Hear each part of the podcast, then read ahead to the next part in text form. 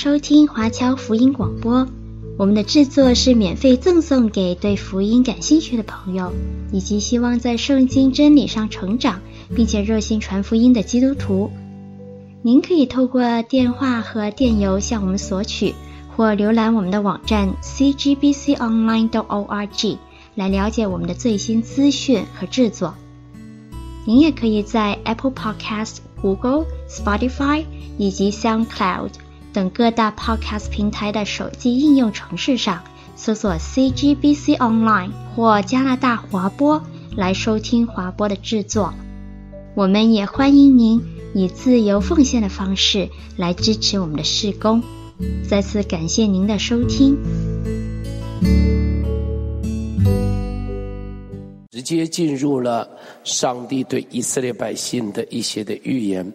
我已经说过，何西阿他的主要预言的对象是对着北国当时的光景。当时这国家正在国势最强壮的时候，你会发现哈，国势最弱的时候要先知，国势最强的时候也要先知。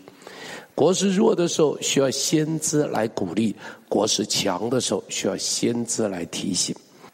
好，需要先知来提醒。好了，我们开始进入第四章。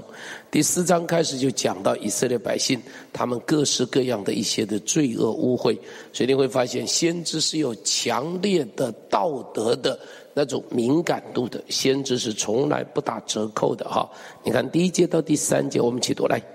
以色列人呐、你们当听耶和华的话。耶和华与这地的居民争辩，因这地上无诚实、无良善、无人认识神，但其假释，不见前言，杀害、偷盗、毁弃、杀人、流血，接连不断。因此这地悲哀，其上的民、田野的兽、空中的鸟必都衰残，海中的鱼也必消灭。然而都不必争辩。也不必指责，因为这民与抗拒计时的人一样。好，就读到这里，你会发现这里提到第一个就提到说，耶和华与这地的居民怎么样？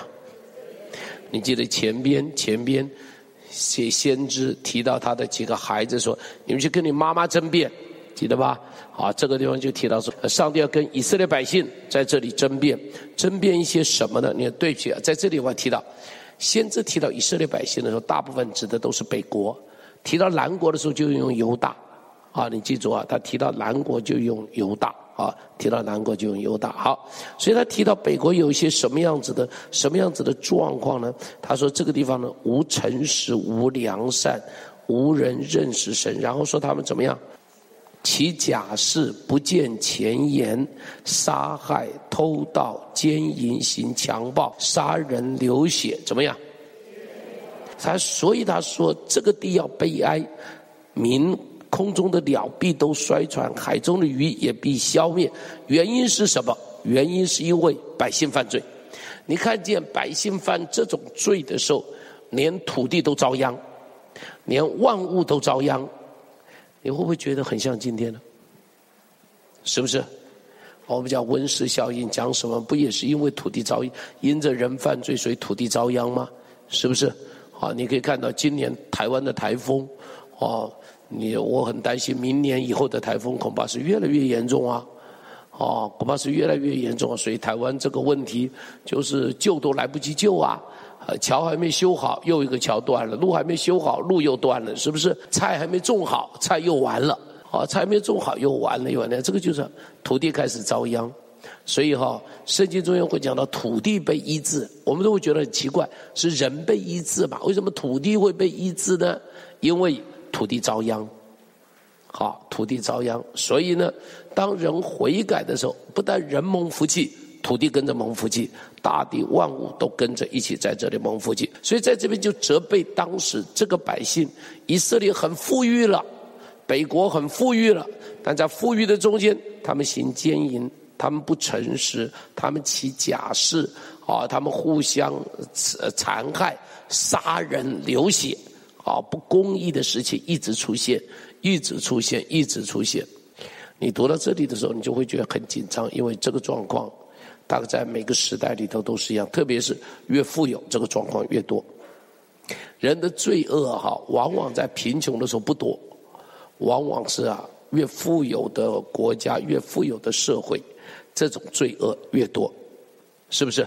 越富有的社会，这种这种罪恶越多哈。你想想看，我们台湾的情况也是一样嘛。以前比较不富有的时候，没有那么多狗屁倒灶的事吧。现在越富有，这些狗屁倒灶的事就越多，是不是？好，非常多这些的状况，所以你都看了就会很紧张，看了以后会会会很很担心哈，会很担心。好，下面我们看第四节一直到第十一节，第四节到第五节，我们先一起读来。第五节，第六节，第七节，好，就读到这里，就就读到这里哈，就读到这个地方。你看，在这个地方他提到前面提到百姓犯的罪，然后呢，第五节开始讲讲祭司犯的罪。他说祭司怎么样呢？他说祭司啊，好。弃掉了知识，他说我就必弃掉你，你忘了神的律啊，你呢就不能够再给我做祭司，然后你忘了神的律法，我也必忘记你。第七节更糟糕，第七节说什么？祭司越发增多，就越发怎么样？我必使他的荣耀怎么样？你会不会读到这里的时候很警惕哦？他说祭司越发增加的时候，越发怎么样？按理来说，祭司越多，不是这国家应当越好吗？是不是？祭司越多，应当这国家越蒙恩、越蒙福啊！但这个地方提到祭司越多，这国家怎么样？越得罪上帝。原因是什么？因为他们是拜牛犊的祭司啊！了解我的意思吧？这群祭司是北国的祭司嘛？他们我说过，他们不是利未人嘛？他们是凡民做祭司吧？什么人都可以，怎么做祭司的？就花钱买嘛。哦，交了钱就可以做祭司吧？所以在这种情况的里头，所以说祭司越多越得罪上帝。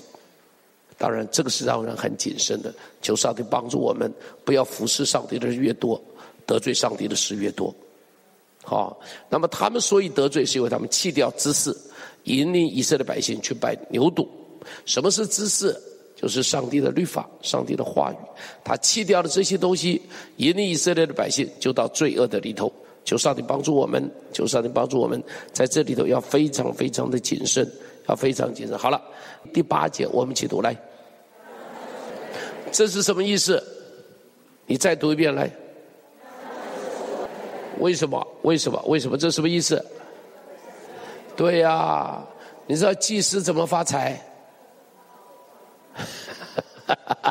祭司怎么赚钱？告诉我，祭司怎么赚钱？人家来献祭嘛，所以祭司是靠庙赚钱嘛，对不对？就像庙祝靠庙赚钱嘛，和尚靠香油钱赚钱嘛，一样的道理嘛。所以他怎么赚钱？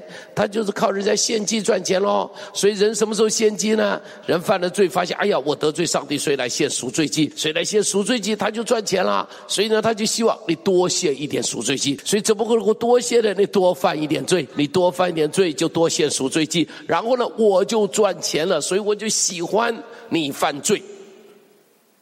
可恶不可恶？可恶啊！可恶啊！可恶啊！所以你也记得，我也常常讲，你记得我曾经讲过说，很多人喜欢做祭司，不喜欢做祭物。记不记得我说这个话？许多人喜欢做祭司，不喜欢做祭物，为什么呢？祭司把别人都献祭。你献祭，我就有的吃的，有的穿的，哦，通通是我的。那我呢？我就只要做祭司，你们偷偷去做祭物。不对，不对，我们要做祭物，要把自己献上。明白？所以很重要哈。这些的地方，你读到这里的时候，你就会发现，哎呀呀呀呀，这样的罪，这样的败坏，这样的糟糕啊，这样的可恶啊，这样的可恶。好。我们继续看第九节、第十节，这里提到我要讲一下这个呃，上帝必使他们的荣耀变为羞辱，他们丢掉了知识。什么叫做他们丢掉知识？指的是什么？你知道吗？他们丢掉知识，指的就是他们不按着圣经的教导去敬拜上帝，所以他们去拜牛犊。他们丢掉知识，所以他们更改节期。他们丢掉知识，所以他们立凡民为祭司。懂我的意思？好，他们立凡民为祭司，因此当他丢掉知识的时候，上帝丢掉他们，他们丢掉了神的律法，上帝丢掉他们，因此上帝不要他们再做祭司，因此上帝要把祭司的荣耀要把它除掉。在旧约的时候，祭司是非常有荣耀的，所以大祭司头上的冠冕呐，什么哈，那都是很有荣耀的。祭司应当是有荣耀的。上帝说说，我把你的荣耀都给你除掉。当然，这是因为他们是拜牛犊的祭司，所以上帝越发要把他们的荣耀给他们除掉。好，下边我们看第十节，第十节一起来读来。这是什么意思？他们吃却不得饱，行淫却不得利后，这是什么意思？因为在他们拜巴力的，我说过，他们拜一个是拜牛犊，一个是拜巴力，这两个都得罪上帝。拜牛犊的时候，他们是说牛犊是上帝，你记住哈，他们说牛犊是耶和华，懂我的意思吗？这个得罪了上帝，你把有形的上帝变成一个一个牛的样子哈，就是说荣耀的上帝变成一个牛的样子，这是大大得罪上帝。然后呢，然后呢，他们另外一个是什么？就是拜巴力。巴力为什么那样子的引诱以色列百姓？你知道吗？因为巴力是属于管他们收成的上帝，所以呢，另外有一个女神叫做亚瑟拉，是巴力的老婆，哦，叫做亚瑟拉。他们在这个敬拜的时候，就跟着什么呢？跟着就是行淫，就在他们的敬拜的仪式中间有一项。就是可以行淫，跟谁行淫呢？跟庙妓庙里头的妓女，也就是所谓的娼妓，现在称作神女啊。好，为什么称作神女？就是他们在庙里头服侍的，就跟这一些人行淫。因此，你看到没有？男人可以去行淫，然后把行淫还神圣化，告诉我男人有多快乐。听懂我说的？男人嫖妓合理化。我嫖妓干嘛？是增加全家的福气，看到没有？我嫖妓是增加全家的福气。我嫖妓干嘛？给全家带来祝福。我嫖妓干嘛？要给我的儿女带来祝福。你看到哈？就把这种淫行合理化，把淫行不但除罪，而且神圣化。难怪以色列人要离开这个罪，好困难哦。了解不了解？要离开这个罪，好困难哦，好困难，好困难。所以呢，先知在这里讲，他说：“你吃也吃不饱，你行那么多淫，对不对？告诉你，没后，绝了后。哦，你到处这一些跟人发生关系，结果是什么？一个后代都没有。你拼命吃那些赎罪祭，你越吃越不得饱，越吃也吃不饱。”行淫也不得利后。好，下边再看第十一节、十二节、十一节、十二节，一起来读来。献祭烧香，因为素以美好，所以你们的心腹行淫。十四节，这是无知的民，必知怎么样？好，前面骂完祭司。下边继续骂这群百姓，祭司都这样，百姓好到哪里去了呢？所以十一节十一节讲，什么东西夺去人心呢？奸淫喝酒，还有呢？什么意思啊？淫乱了，让人的心呢，天天想的都是这些的东西，满脑袋想的都是这些的东西。那喝酒，那时候是一个放纵的生活，就夺去了人的心。人就不会悔改，不会回头在上帝的面前。然后十二节，十二节，我的民求问什么？木偶，以为木杖能够指示他们，他们的淫心使他们失迷，他们就行淫离弃神，不守什么约束。他说，祭司如此，百姓如此，一起活在哪里？活在淫乱的里头。然后接着说什么呢？好了。你们行淫，接着谁行淫呢？你看十三节，在各山顶、各高岗的橡树、杨树、栗树之下献祭烧香，因为树影美好。他们当时敬拜上帝，常常在山岗的上头，在高处敬拜上帝。好。这个世上各个民族差不多都有这种习俗，啊，都有这种习俗，包含像是那个什么西藏人也是一样，他们会在山头上拉起他们的布条，拉起他们的旗帜，在那里祝福，一样，完全一样，完全一样。他说：“你们就这样做。”然后呢，说什么呢？他说：“你们在那里献祭烧香，所以美好。你们的女儿怎么淫乱？你们的心腹怎么样行淫？你们这群爸爸妈妈行淫，你们在庙妓那个地方行淫，接着是谁行淫呢？你的女儿、你的心腹，有样学样，你做这些，他们一样做这些，所以乱成一堆，乱成一团。当他们行淫的时候，这一些做丈夫的、做爸爸的就很生气，责备他们。上帝说：“你有什么好骂的？你们自己做的是一样的，所以我不骂他们。我要骂，我骂你们。弟兄姐妹，你知道哈？我自己心里头会有一个担心，会有一个重担在心里。你知道，整个社会以前就是这样，就是一种淫乱不堪。”混乱不堪，包含中国社会也是一样，是不是？你看，像是这个我们的长辈，好，比方像我祖父，对不起，我搞不清楚他有几个老婆，我搞不太清楚，我真的搞不太清楚他有几个老婆哈。就是常常听我妈妈说起我祖父说，什么曾家的祖母啊，邵家的祖母啊，搞不清楚到底有多少个，所以我到现在我搞不清楚我祖母有多少个老婆。哎，古代觉得这个什么，这是合法的，对不对？所以你看，孙中山几个老婆合理的，蒋中正几个老婆合理的，你懂我的意思吗？哦，蒋中正是娶宋美龄的时候，宋美龄是基督徒，还跟他讲，你如果没离婚，我不能够嫁给你，所以他就登了一个报纸跟毛夫人离婚，你知道，登了一个小小的一条，说我跟这个毛什么解除婚约，怎么样怎么样怎么样，所以呢就就才跟这个这个这个什么宋美龄结婚。你知道这在以前的社会里头，这个都是合法合理的，包含王永庆，他的大房不会生，所以。他的爸爸妈妈帮他娶了二房，你懂我的意思？又觉得这是天经地义，觉得这是天经地义。什么时候被改变的？感谢上帝，民国以后民法立下来的，婚姻法立下来，六法全书立下来，然后呢，一夫一妻制度被设立下来了，好不好？告诉我好不好？但是你要留意，这像一个钟摆一样，道德全世界这样子被荡回来了。被当到圣经的这个标准，因为这是圣经的标准，你知道吗？这个不是一般社会的标准，一般的社会不讲这个东西的啦。一般的，这是因为照着圣经的原则、圣经的标准立下了这些。但是你知道，有一股逆的潮流，要把它推回来。有股逆的潮流要把它推回来，了解我的意思？所以呢，比方以前夫妻之外发生性关系。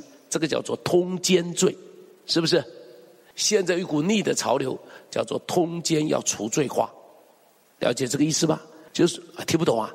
就是你跟你的老婆在一起，对不对？好了，如果你跟别的女人发生了关系，没有罪，这个叫做通奸除罪化，这叫通奸除罪化。你看到没有？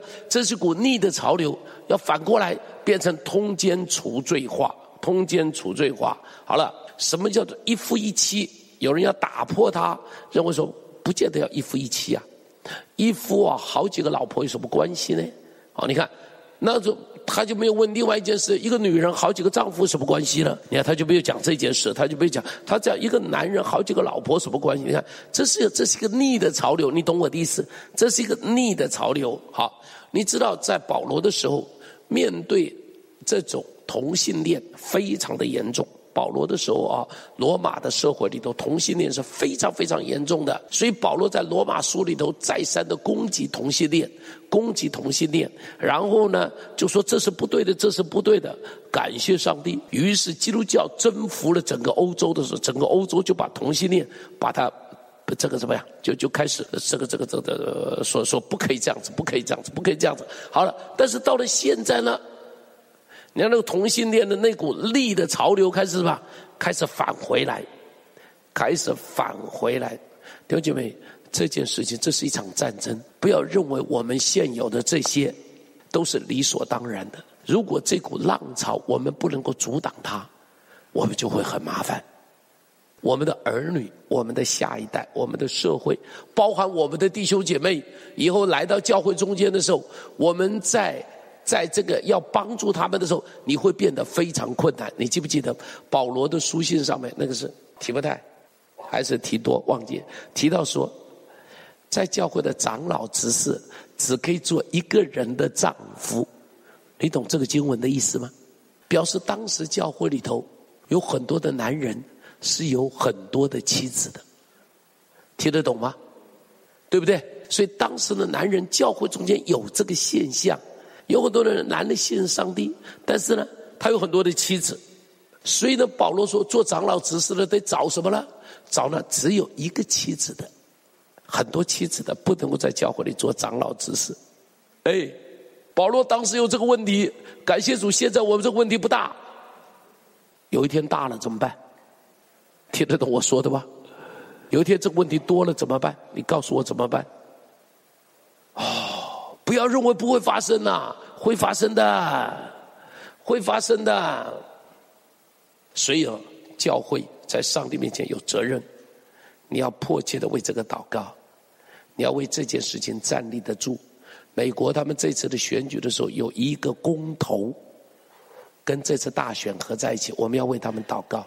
那个公投在讲，就是他们提了一个法案，叫做宪法八号修正案还是什么，搞不清楚啊。好像八号法案就是，就是说规定婚姻是一夫一妻制度。宪法中规定，美国的婚姻必须是一夫一妻，因为美国宪法没做这个规定，他们现在把它列进来，因为没做这个规定，所以很多州就可以单独订立法令。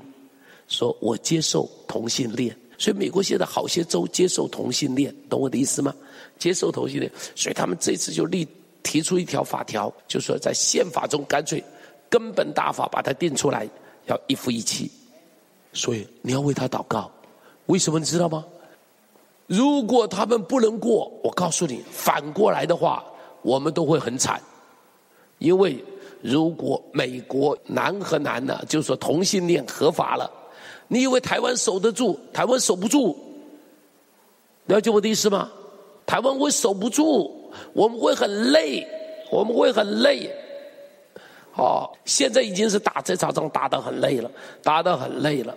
哦，所以你要好好的祷告，你要记住这种事情，这种淫乱，这种罪恶，这是在当时社会中间非常流行的。所以先知在那里大大的责备，大大的责备。你要记住。你要记住，这是上帝责备的事情，我们就不可以跟他们妥协的事情。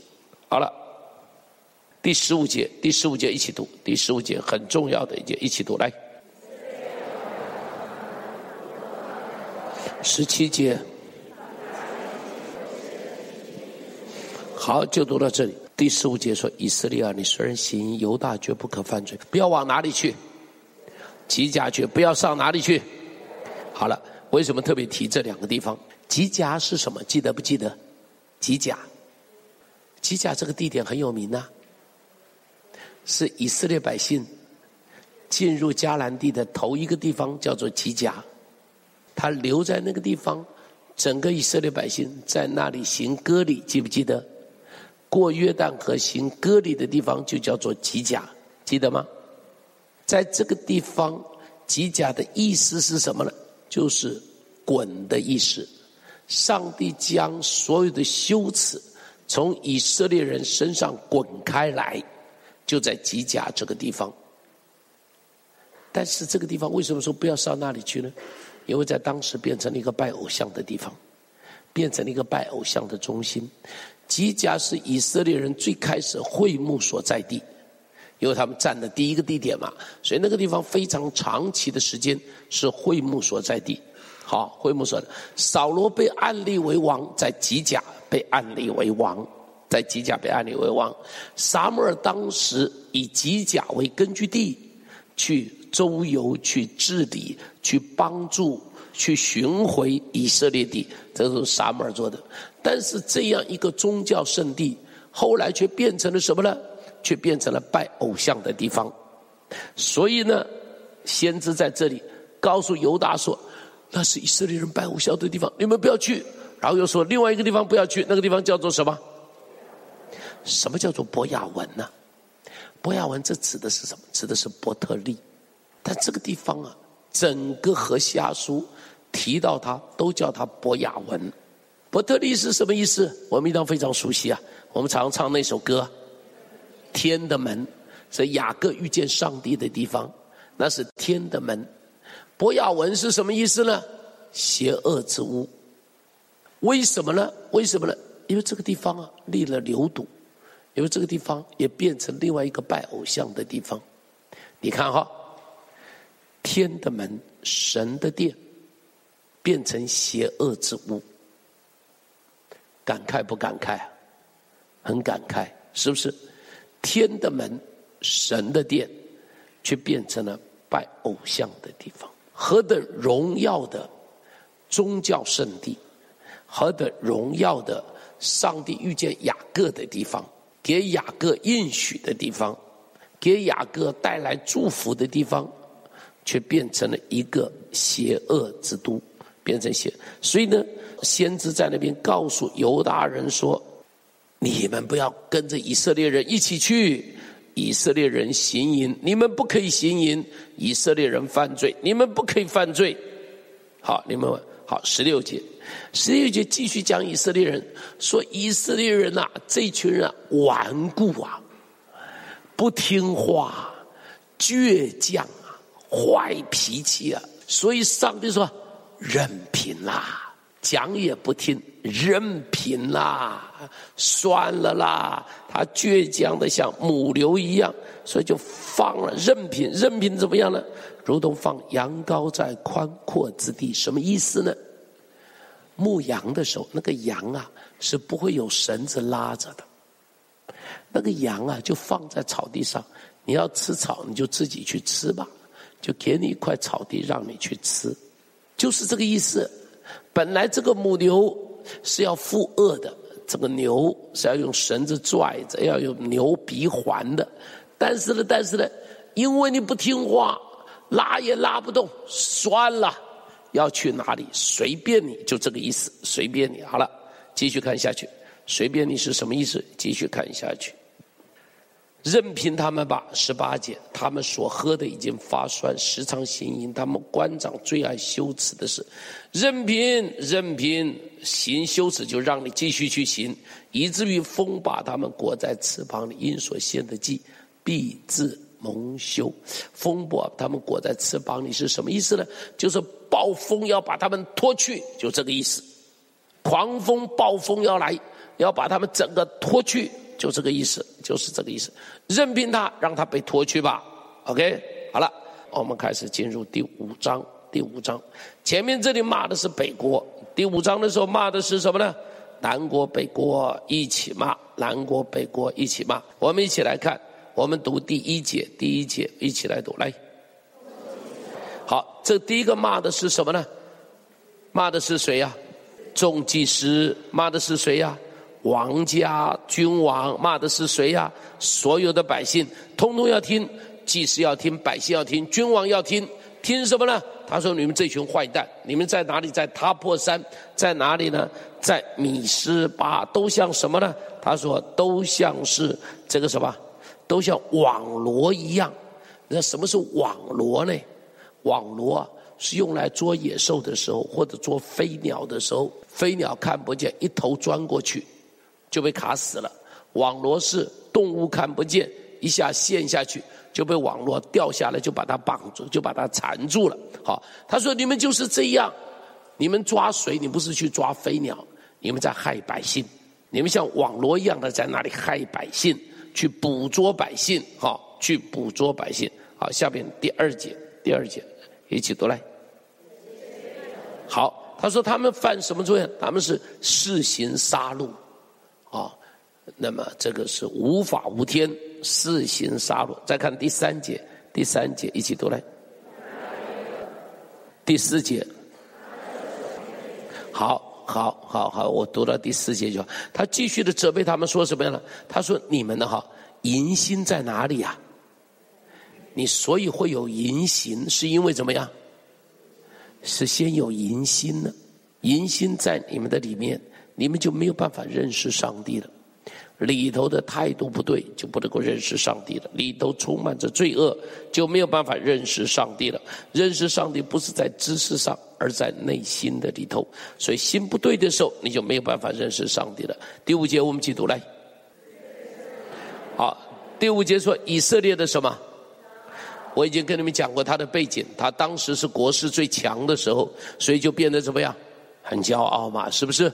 因为国势很强，所以就变得非常的骄傲。因为发了财，所以就变得非常的骄傲。他说：“你的骄傲要见证你的不对，你的骄傲会让你跌倒的，你的骄傲会让你跌倒的。”呀，这个也像台湾早期的时候比较富有，于是台湾的人走在外头的时候就显得非常的骄傲，那真的是很要不得。曾几何时。台湾也会有贫穷的时候，也会有艰难的时候。你知道台商以前到大陆去，骄傲到什么地步啊？骄傲到那个桌子不平呢，就拿一叠钞票去垫桌脚，在外边吃饭。唉，你真的是看到这种状况，说这，啊，你说这是什么百姓呢？这是什么百姓？然后就会发现，哎，原来圣经中间有这些人，原来圣经中间就有这些人。哦，圣经中间就有这些非常非常的骄傲，打了一点胜仗就骄傲的不得了，国势比较强就骄傲的不得了，听不进先知的话。请你看第六节，一起读来，很有意思。圣经的话不是讲寻找就寻见吗？叩门就给你开门吗？但这个地方是寻找寻不见，叩门不给他开门，怎么回事情？怎么回事情？哎，我说过，他们当时拜什么？拜牛祖，还拜什么？然后他们又来寻找谁？这个叫做什么？心怀二意，对不对？又敬拜上帝，又敬拜巴利。心怀二意，你记不记得以利亚责备他们？记不记得在亚哈王的时候，以利亚责备这群以色列人说：“你们心怀二意要到几时？”记不记得？就他说：“如果巴力是神，你们就拜巴力；如果耶和华是神，你们就拜耶和华。”记不记得？他们心怀二意，又拜巴力，又拜耶和华，两边都拜，他希望通通不得罪。这个就早期的一贯道，就是这样。现在一贯道不是一样吗？所有的他统统拜啊，一贯道对不对？好，儒释道连耶稣一起拜进去啊！啊，佛家、道家、呃儒家，然后加耶稣，统统一起拜进去啊！好，所以呢，他是什么都不得罪，这个就是犹太人。结果呢，上帝说：“你心怀二意，带着牛羊来找我，没有用的啦，找不到的啦！你这群人找我也是白搭。”继续看第七节，第七节。第八节，你看这里提到哈，吹角、吹号、吹出大声，吹吹吹吹吹，这些吹的是什么东西呢？战争的号角，好，战争的号角，在基比亚，在拉玛，在伯亚文，遍地烽火，遍地烽火，到处都有战争的号角，敌人已经到了各处，意思就是你们继续这样，继续这样。各处战争的号角就吹响了，各处都要临到烽火，临到你们。好了，下边看第九节，第九节。好了，吹出了号角，战争的角声响。以法莲、以色列，这里提到哈，以法莲必变为荒场。你知道以法莲是什么意思？以法莲就是丰富，就是发达，就是发财的意思。你记不记得？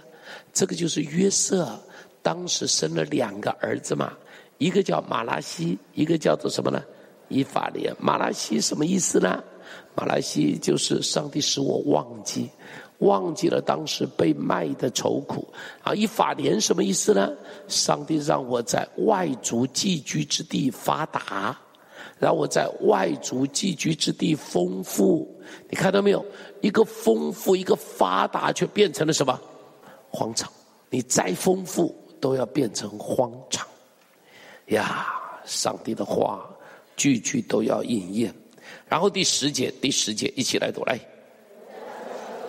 这是什么意思呢？这是什么意思呢？就是说北国遭遇敌人犯境的时候，南国干嘛呢？趁火打劫，懂我的意思吧？北国啊哈被敌人犯境。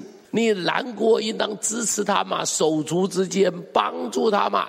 结果呢，你趁火打劫，挪移地界，意思就是这样，你被亚述打，我也来打你。哦，抢一点牛羊，抢一点土地，抢一点的这个城镇村庄，我就扩大我南国的疆界，趁火打劫。所以上帝就骂他，骂他说什么呢？你像挪移地界的人，你一个小偷强盗，我必将什么东西倒在他们身上，使他们如什么呀？上帝说：你这群坏蛋，你趁火打劫，我就要把我的愤怒。倾倒在你的身上，倾倒在你的身上，所以记得后不可以趁火打劫，不可以趁火打劫。好了，十一节、十二节，十一节、十二节，一起来读来。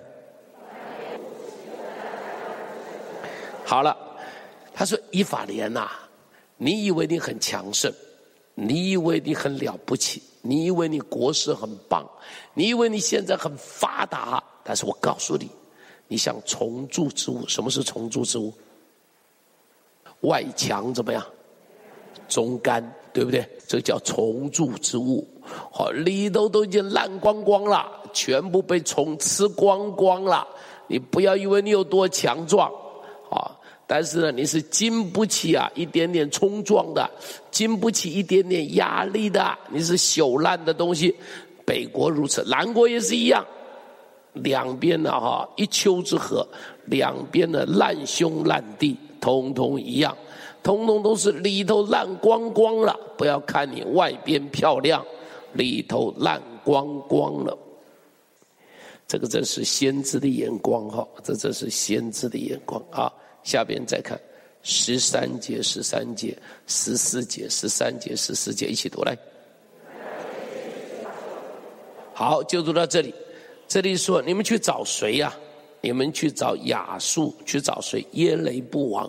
什么是耶雷布王？就是伟大的王。啊，亚述王就称作亚述是哪里呢？亚述就是我们现在说高加索那一带出来的一些的民族。好，高加索那一带出来的民族。那么那边的人非常的凶狠，非常的凶残。啊，就是今天的库德族。”好，所以你知道库德族为什么跟伊拉克是死对头？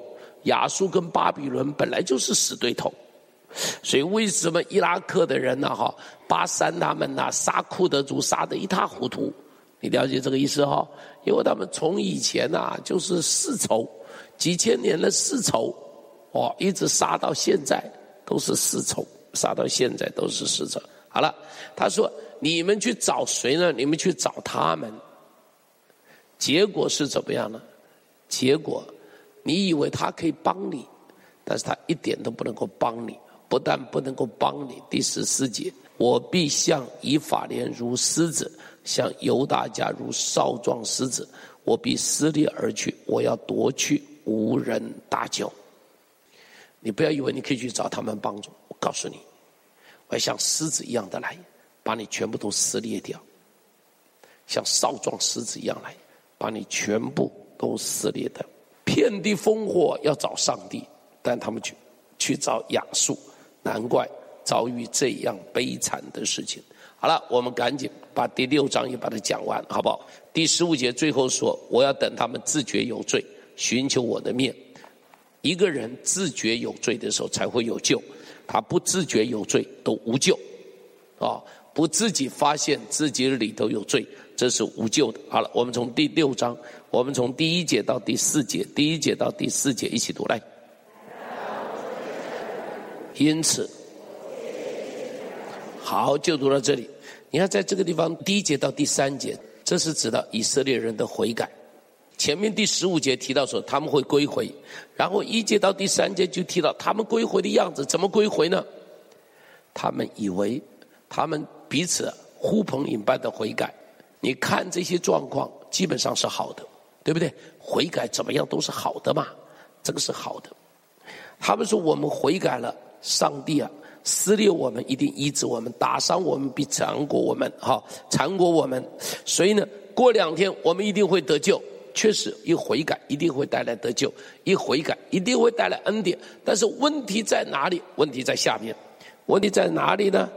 问题在下边，你看第三节说，我们要认识耶和华，竭力追求认识他，出现如晨光，临到如甘雨，像滋润田地的春雨，好不好？告诉我好不好？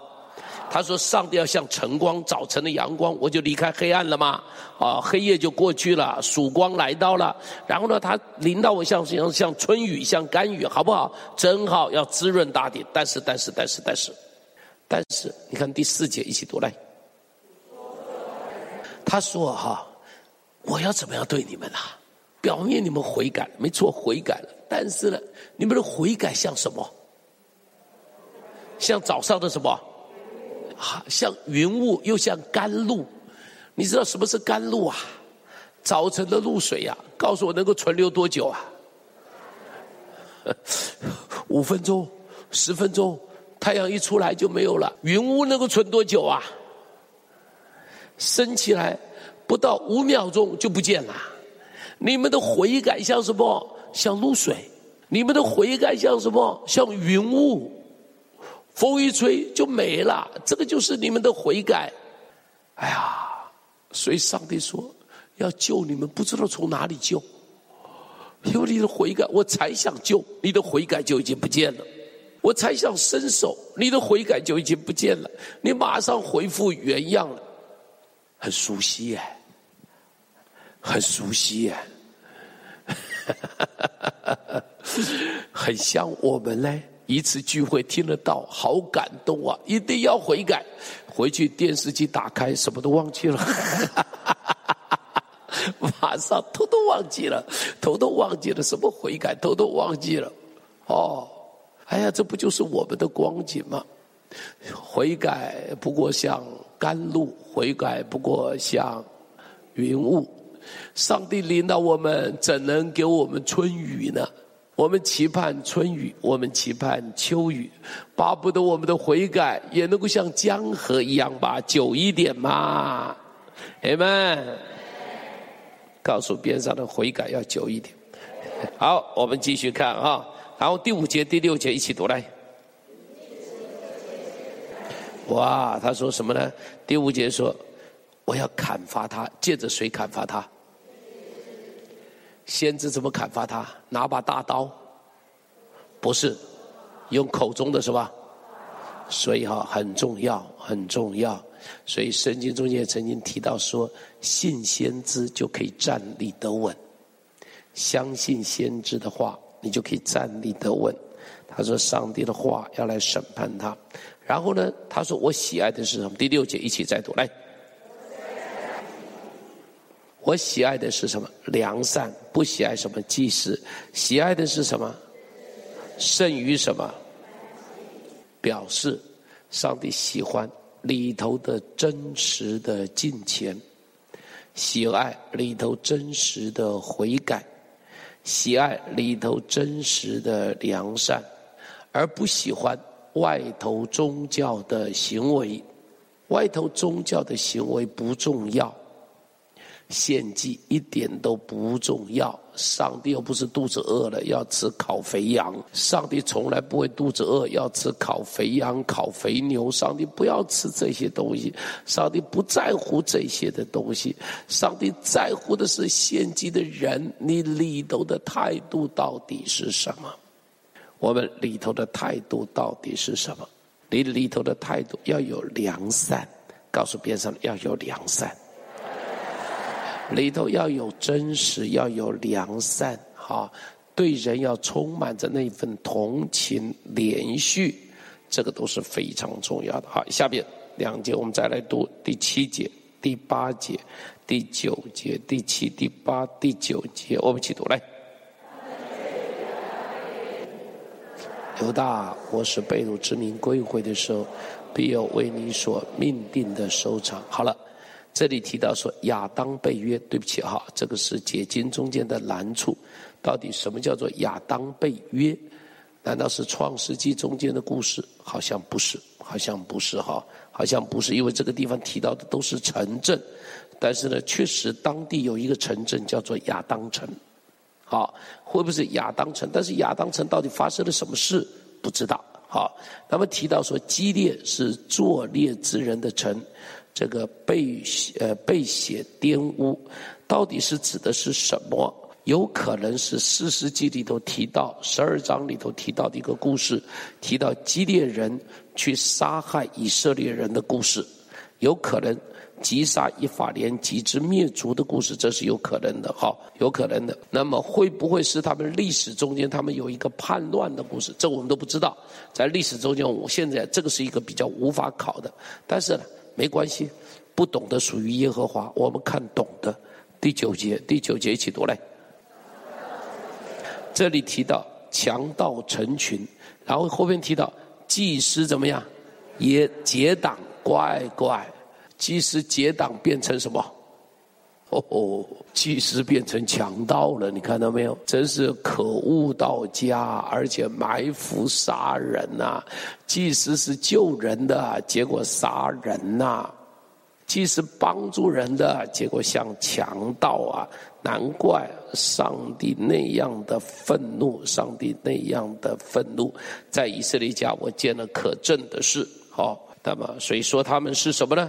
从这第七节一直到第十节，你看到说他们是行事诡诈，说他们是作孽之城，说他们是作孽之城，说他们是结党成群，像强盗一样结党成群，说他们是有许多可憎之事，啊，许多的淫行被上帝看见，最后。又骂一声南国，骂完北国的骂南国，骂南国说什么？犹大，我被掳之民归回的时候，必有为你所命定的收场。犹大，你不要幸灾乐祸，你不要以为不干你的事，不要以为你没有罪，只有北国挨骂。我告诉你，告诉你，到最后的时候，你会看到你的结局是什么？哈 哈所以好，很有意思。哎，读先知书有意思吧？很有意思，你好好的去读，实际上读圣经都是很有意思的。好好的读，好好的思想，都会发现上帝啊，有好多的恩典，好多的祝福。来，我们去低头，我们祷告。耶稣，谢谢你，让我们早上可以一起在这里分享你的话语。奉耶稣的名祷告。